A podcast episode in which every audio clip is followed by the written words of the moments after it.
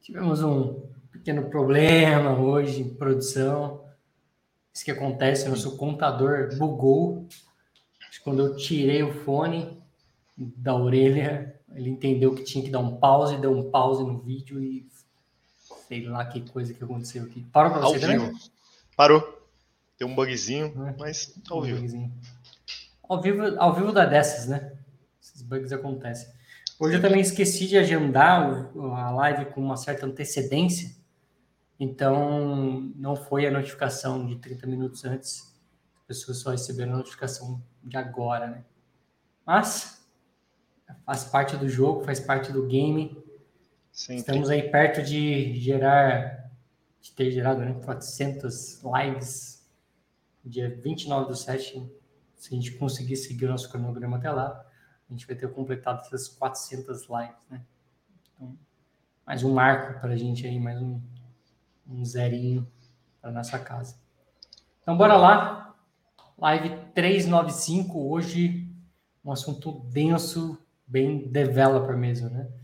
Virtual, interface e abstract. Vamos entender um pouco do que eles têm em comum e, ao mesmo tempo, o que eles têm de muito diferente. Porque, por mais que eles estejam bem ligados entre si, cada um tem um uso próprio para isso. E um erro numa decisão, se você vai usar o virtual, interface ou abstract, pode custar toda a arquitetura do seu sistema e às vezes até dá uma pouca de dor de cabeça quando você quer mudar ou fazer de um jeito diferente. Sim. Então, bora lá entender o que é essa sopa de letrinhas. Boa. É, eu acho que, assim, é um assunto denso, acho difícil de, de explicar sem usar muitos termos técnicos, então se alguém tiver com alguma dúvida em algum termo que a gente usar, enfim, só mandar aí nos comentários, a gente tenta dar um step back e explicar esse, esse termo. Mas bora lá, né? Como o Fernando falou, acho que tem essa parte, né? Se você erra, isso vai custar bastante na sua arquitetura e dor de cabeça. E um ponto também que eu acho que custa é manutenção, porque se você usa de forma errada, apesar de eles serem parecidos em, algumas, em alguns aspectos, se você usa de forma errada e alguém entra para dar manutenção, confunde toda a cabeça e fica realmente bem difícil de, é, de dar manutenção. Principalmente se a pessoa que pensou na arquitetura sair, né? E a gente sabe que no mundo Salesforce isso é comum. Então, cara fez ali, pensou numa arquitetura top usando virtual, usando abstract, e depois ele saiu. E aí, para chegar ali e entender por que, que é virtual, por que, que é abstract, é, tem que estar tá com esses conceitos bem claros na cabeça, né? Então, bora lá. O primeiro que a gente vai passar aqui é o virtual, né? Então, como funciona o, o virtual. É, dá para a gente usar o virtual, a palavra virtual, tanto em classe quanto em método. E o que você vai fazer com o Virtual é você vai criar uma classe é, que ela vai ser como se fosse uma classe mãe, digamos assim, e as subclasses, né, as classes que, que estenderem as, as classes virtuals, elas podem fazer uso dos métodos e sobrescrever o método. Não sobrescrever é, tudo que o método está fazendo ali fazer uma coisa totalmente diferente, mas você pode é, complementar o que o método estava fazendo. Então, por exemplo, eu tenho uma, uma classe virtual e dentro tenho um método também que é virtual e ele retorna um nome, um método getName. Ele retorna Arthur. O Fernando foi lá, estendeu a minha classe virtual, é, usou esse mesmo método getName, que ele pode usar por estar tá, por tá usando o, a minha classe no, no extends, e resolveu que, ele vai, que nesse método agora vai retornar Fernando para a classe dele. Ele consegue fazer isso usando o override, que é uma outra palavra reservada que a gente consegue usar no Apex. Então, a gente estende a classe virtual e no nosso método que vai sobrescrever o nosso método virtual da classe mãe, a gente vai usar a palavra override e aí a gente consegue é, sobrescrever e complementar o que a classe mãe estava fazendo, o método principal, né? É, eu acho legal o, o método legal do virtual, né? É porque ele pode ser sobrescrito, não quer dizer que ele tenha que ser sobrescrito. E aí ele entra bem na, na parte de orientação objeto, né? Ele pega bem na parte de orientação objeto, porque se você não entendeu o conceito de orientação objeto, na grande maioria das vezes você não vai usar o virtual porque você nem sabe como usar isso, né? Então, Se você tem dificuldade com orientação objeto, é uma das coisas que você tem que começar a olhar como isso funciona, como é que, que é uma orientação do objeto, o que, que é polimorfismo, o que, que é herança. E quando a gente fala de uma classe virtual, ela, a gente já está falando de herança, porque alguém vai ter que estender essa classe para poder alterar o seu comportamento. E aí a gente tem o polimorfismo, por quê? Porque quando eu fazer um override de um método, eu estou fazendo meu polimorfismo. Eu estou sobrescrevendo ali um, um sobreposição de método, né? É, dando uma nova função para minha para meu método, né? É, eu gosto de fazer uma analogia quando eu falo de, de, de orientação objeto. Eu vou tentar aplicar ele para os três, mas apesar de não ter muito sentido aqui no virtual, mas acho que vai ficar claro vocês entenderem. Né? Então vamos imaginar que a gente tem uma classe pessoa e essa classe pessoa tem um método virtual que é chamado fazer xixi. E aí, pessoa, a gente tem uma classe homem e uma classe mulher, a gente estende a classe pessoa, que dentro lá vai ter olho, braço, perna, cabelo, tem tudo que toda pessoa tem. Uh, e aí, a sua classe homem faz xixi de um jeito e a sua classe mulher faz xixi de outro jeito. Então, nesse caso, você faz um override do método fazer xixi e implementa cada um de um jeito, porque cada um faz um xixi forma diferentes. Né? Então, essa é a ideia do, do virtual ali, você poder sobrescrever comportamento e fazer com que ele faça diferente. Ou seja, vou até melhorar o meu exemplo, né? Eu falei que não se aplicava, mas de repente se aplica, porque imaginando que o seu, a sua classe virtual padrão, a forma de fazer xixi é sentada, vamos dizer assim, a mulher, no caso, ela não precisa fazer um override, porque ela já faz sentado.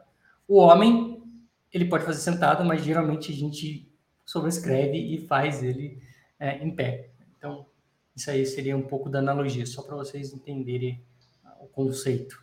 Boa. Bom, e depois a gente tem a interface. Interface, ela é uma espécie de contrato. Né? A gente já falou aqui na live, se não me engano, 214, sobre isso, não só sobre isso, mas um pouco sobre isso. Né? É, ela é o mais comum de se ver, porque interface existem muitas linguagens. Acho que JavaScript é uma exceção que não se aplica muito, mas a maioria das, das linguagens de programação, Java, .NET, é, você tem o uso de interface e você acaba usando ele para poder fazer o seu desenvolvimento. O que, que isso quer dizer? Né? O, o, em termos de contrato, Vamos imaginar então a mesma classe, a mesma classe pessoa. Então eu tenho a classe pessoa e lá dentro eu tenho um método fazer xixi. Quando eu declaro uma interface pessoa com um método fazer xixi, quem implementar essa interface, no caso o homem ou a mulher, eles obrigatoriamente têm que fazer o override ali, né? No você nem precisa colocar um override, né? Aqui na, no caso da interface, você não não é obrigado a colocar a palavra override, porque você não está sobrescrevendo, você está implementando. Então, até é um pouco diferente na, na, sintaxe, né? Quando você implementa, quando você tem um método, uma classe virtual, você dá um extend, você está estendendo a sua classe. E quando você fala de interface, você está fazendo um implement, ou seja, você está implementando uma interface.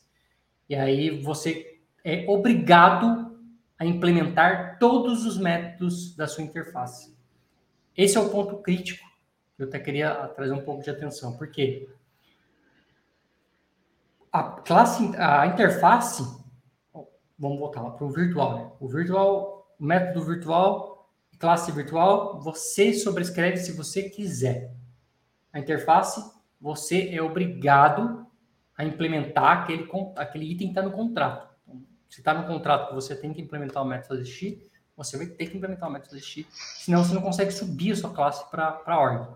Ele vai dar um erro de compilação, falando, cara, você não implementou o método, você tem que implementar esse método. Seja lá quais são os métodos que você colocar. Okay? Agora, quando a gente olha em comparação a classe e a interface, a classe você consegue dar um new nome da classe.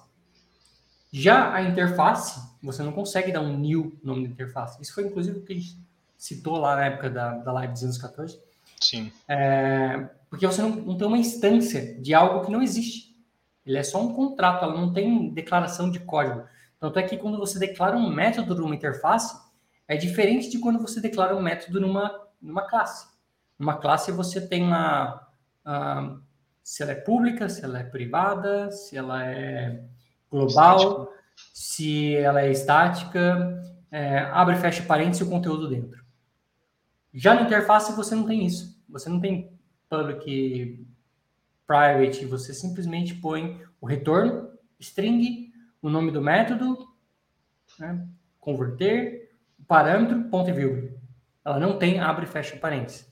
Então, a estrutura de uma interface é diferente da estrutura de uma classe, porque exatamente ela não é uma classe que você dá uma instância para ela, né? É algo que só está definindo como é que é o padrão.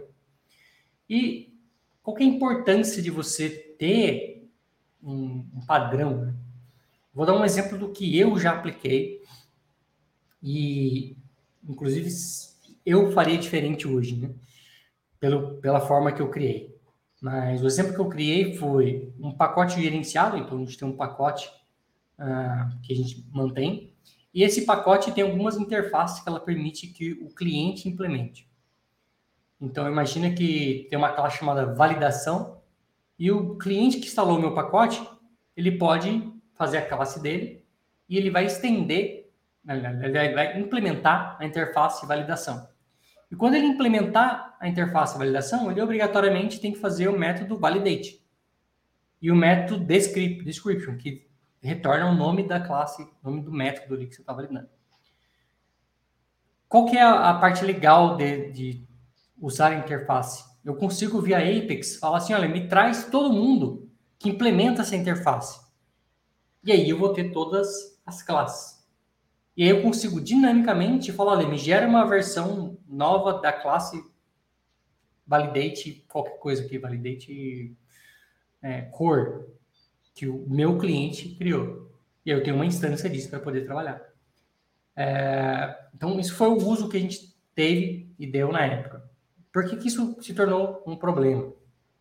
Porque hoje, ah, na época a gente criou validate e o name, que eu falei que retornava o nome dele. Hoje a gente tem que adicionar uma coisa nova lá, que é um, a ordem. Foi a ordem que ele vai ser executado ou exibido na tela. No nosso caso é para exibir na tela. Qual que é o impacto disso? Imagina que eu tenho centenas de clientes que estão usando meu aplicativo da App Exchange. E eu simplesmente vou lá e falo que tenho agora que implementar um método novo que é a ordem, que eu tenho que retornar a ordem de execução, a ordem de exibição daquela interface. Eu simplesmente vou quebrar todas as ordens que tem no meu pacote. Porque um developer vai ter que ir lá, ele vai ter que implementar e aí sim subir o código para produção para ficar tudo bonito, rodando e funcionando. Se fosse, se eu tivesse usado o conceito de virtual, eu poderia, por padrão, retornar que a ordem era 1 e para quem eu quero uma ordem diferente, eu dou um override e ponho ordem 2, ordem 3, ordem 4, ordem 5. Né? Então, isso meio que resolveria esse problema. É... Já o próximo item da lista, que é o abstract, ele tem um, uma, uma, uma, pequena diferença aí, que eu acho que ele é um, um pouco da junção dos dois ali, né? O meio termo, é... né? É um meio termo dos dois, exato. Uma classe abstrata no Apex, vou falar no Apex porque tem um, tem um comportamento diferente um pouco quando você fala de .NET com, com Apex, com Java, em relação ao abstract, né? Em algumas, algumas linguagens você não pode instanciar uma classe abstrata. No Apex você pode estender ela e fazer o uso dela como se fosse uma classe filha ali, né? Então, olhando para isso, qual que é a vantagem nesse sentido? Né? É, as classes abstratas, elas são sempre, então, como subclasse, ou seja, vamos trazer o nosso exemplo, nossa classe abstrata é pessoa, é, eu tenho uma classe homem e mulher que estende a classe pessoa. E eu tenho um método abstrato que é fazer xixi. Nesse caso, ele se comporta como uma interface.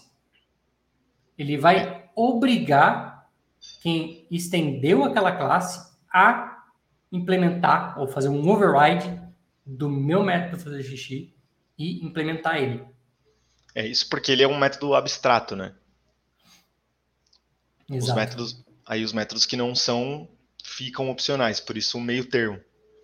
Você consegue uhum. ter uma, uma classe mãe que tem métodos que são obrigatórios e métodos que não são obrigatórios. Aí, aí a gente tem tanto o virtual quanto o, a interface em, em, um lugar só. E aí, mas é uma, a, a, a classe abstrata ela tem um comportamento que eu acho muito louco, que é o seguinte. Então, vamos imaginar que eu tenho é, a minha classe abstrata pessoa e eu tenho uma classe que estendeu que é homem, que ele implementou lá ao fazer xixi. E dentro da minha pessoa, eu tenho um ciclo de vida que quando o tanque está cheio, ele tem que esvaziar. Ele vai ter que fazer xixi. Então, tem um método lá que está rodando e, dado um determinado momento, ele vai chamar esse método, fazer xixi. Só que lembra que ele só declarou que é uma, um método abstrato. Ele não tem a composição dele. Quando ele for executar esse método, ele vai executar o método do filho, da classe abstrata, a classe que implementou. Então, eu consigo, na minha classe abstrata, fazer chamada e execução de um trecho de código que na verdade não está ali nela, está na, na outra classe. Então é como se a mãe estivesse executando um invocando né, a execução de um método da classe filha. É, é doideira. É, no abstrato também a gente também não pode instanciar a mesma característica que a gente tem na, na interface. A gente pode estender, principalmente no caso do, do Apex, e aí usar ele da mesma forma que, que o interface. E, e acho que a, a semelhança dos, dos três aqui, dos três casos, é que eles todos são estendidos. A gente não, não chama isso de outra forma, né? As classes filhas são, é, a gente usa o extends para puxar elas, e aí a gente usa da forma, né, como a gente escreveu, o virtual, se a gente quiser over, usar o override ou não, o interface você vai ter que usar, não, não, tem, não tem jeito, e o abstract, tudo que é abstrato, você tem que usar, e se você quiser métodos é, não abstratos, você também pode declarar a sua classe mãe, né, que vai ser a que você vai estender depois para todas as ramificações. Exatamente. E daí a confusão, porque imagina assim, por exemplo, o caso que o Fernando passou. É, no nosso caso, se a gente tivesse usado o virtual, hoje esse problema né, que a gente tem seria muito mais simples de fazer. Só que para desenhar essa classe seria um pouco diferente é, na época, talvez por, por, por, por, propósitos e tudo mais. Então, é uma coisa que vai evoluindo. Por isso que isso pode se tornar uma dor de cabeça é, de arquitetura. E, e, se a pessoa que desenhou isso e for uma, uma lógica bem complexa sair, é bom isso estar tá bem documentado, porque isso vai causar dor de cabeça grande para quem pegar a manutenção. Né? Exato. Bom, pessoal, é isso. Eu acho que é um tema que não dá para parar por aqui. Acho que vale a pena vocês pesquisarem Salesforce, Apex, Abstract, Salesforce, Apex, Interface e entender a fundo um pouco cada um deles. Quando usar cada um deles, vai depender do que você está fazendo, né? o quanto você quer dar de flexibilidade para quem vai usar o que você está criando. Porque esse, esse é o bacana quando você cria isso. Quando você cria, você nunca está pensando em você como developer. Você está sempre pensando no próximo que vai chegar para usar isso e como ele vai usar isso. Então, quando a gente está criando algo para nós mesmos, dificilmente você vai sentir a necessidade de uma interface, de um, uma classe abstrata ou de um método ou de uma classe virtual. Agora, quando você está pensando, olha, eu vou fazer isso, mas outros vão consumir, outras áreas, outros departamentos, outros developers, faz muito sentido você pensar nessas três estruturinhas, é, virtual, interface e abstract, para poder organizar. E aí a forma como você vai organizar, a forma como você vai consumir isso, que vai ser criado por outra pessoa, é que meio que vai definir qual caminho você vai seguir. Então, é isso que você tem que ter em mente. Não tem uma, uma receita de bolo, olha, usa esse, não, aqui você usa esse, não, aqui você usa esse. Tem alguns, é, alguns partners, partners que explicam, ah, use esse, use esse, mas eu não, eu não acho que seja tão que tem que ser assim, sabe? Tipo, cravado na pedra para aquele partner você usar aquilo. Eu acho que quando a gente fala desses três, principalmente, é olhar qual faz sentido para o seu negócio, para a sua ideia e aplicar aí. Beleza, pessoal? Bom. Forte abraço. Até quinta às 9h41. Tchau, tchau. Falou, galera.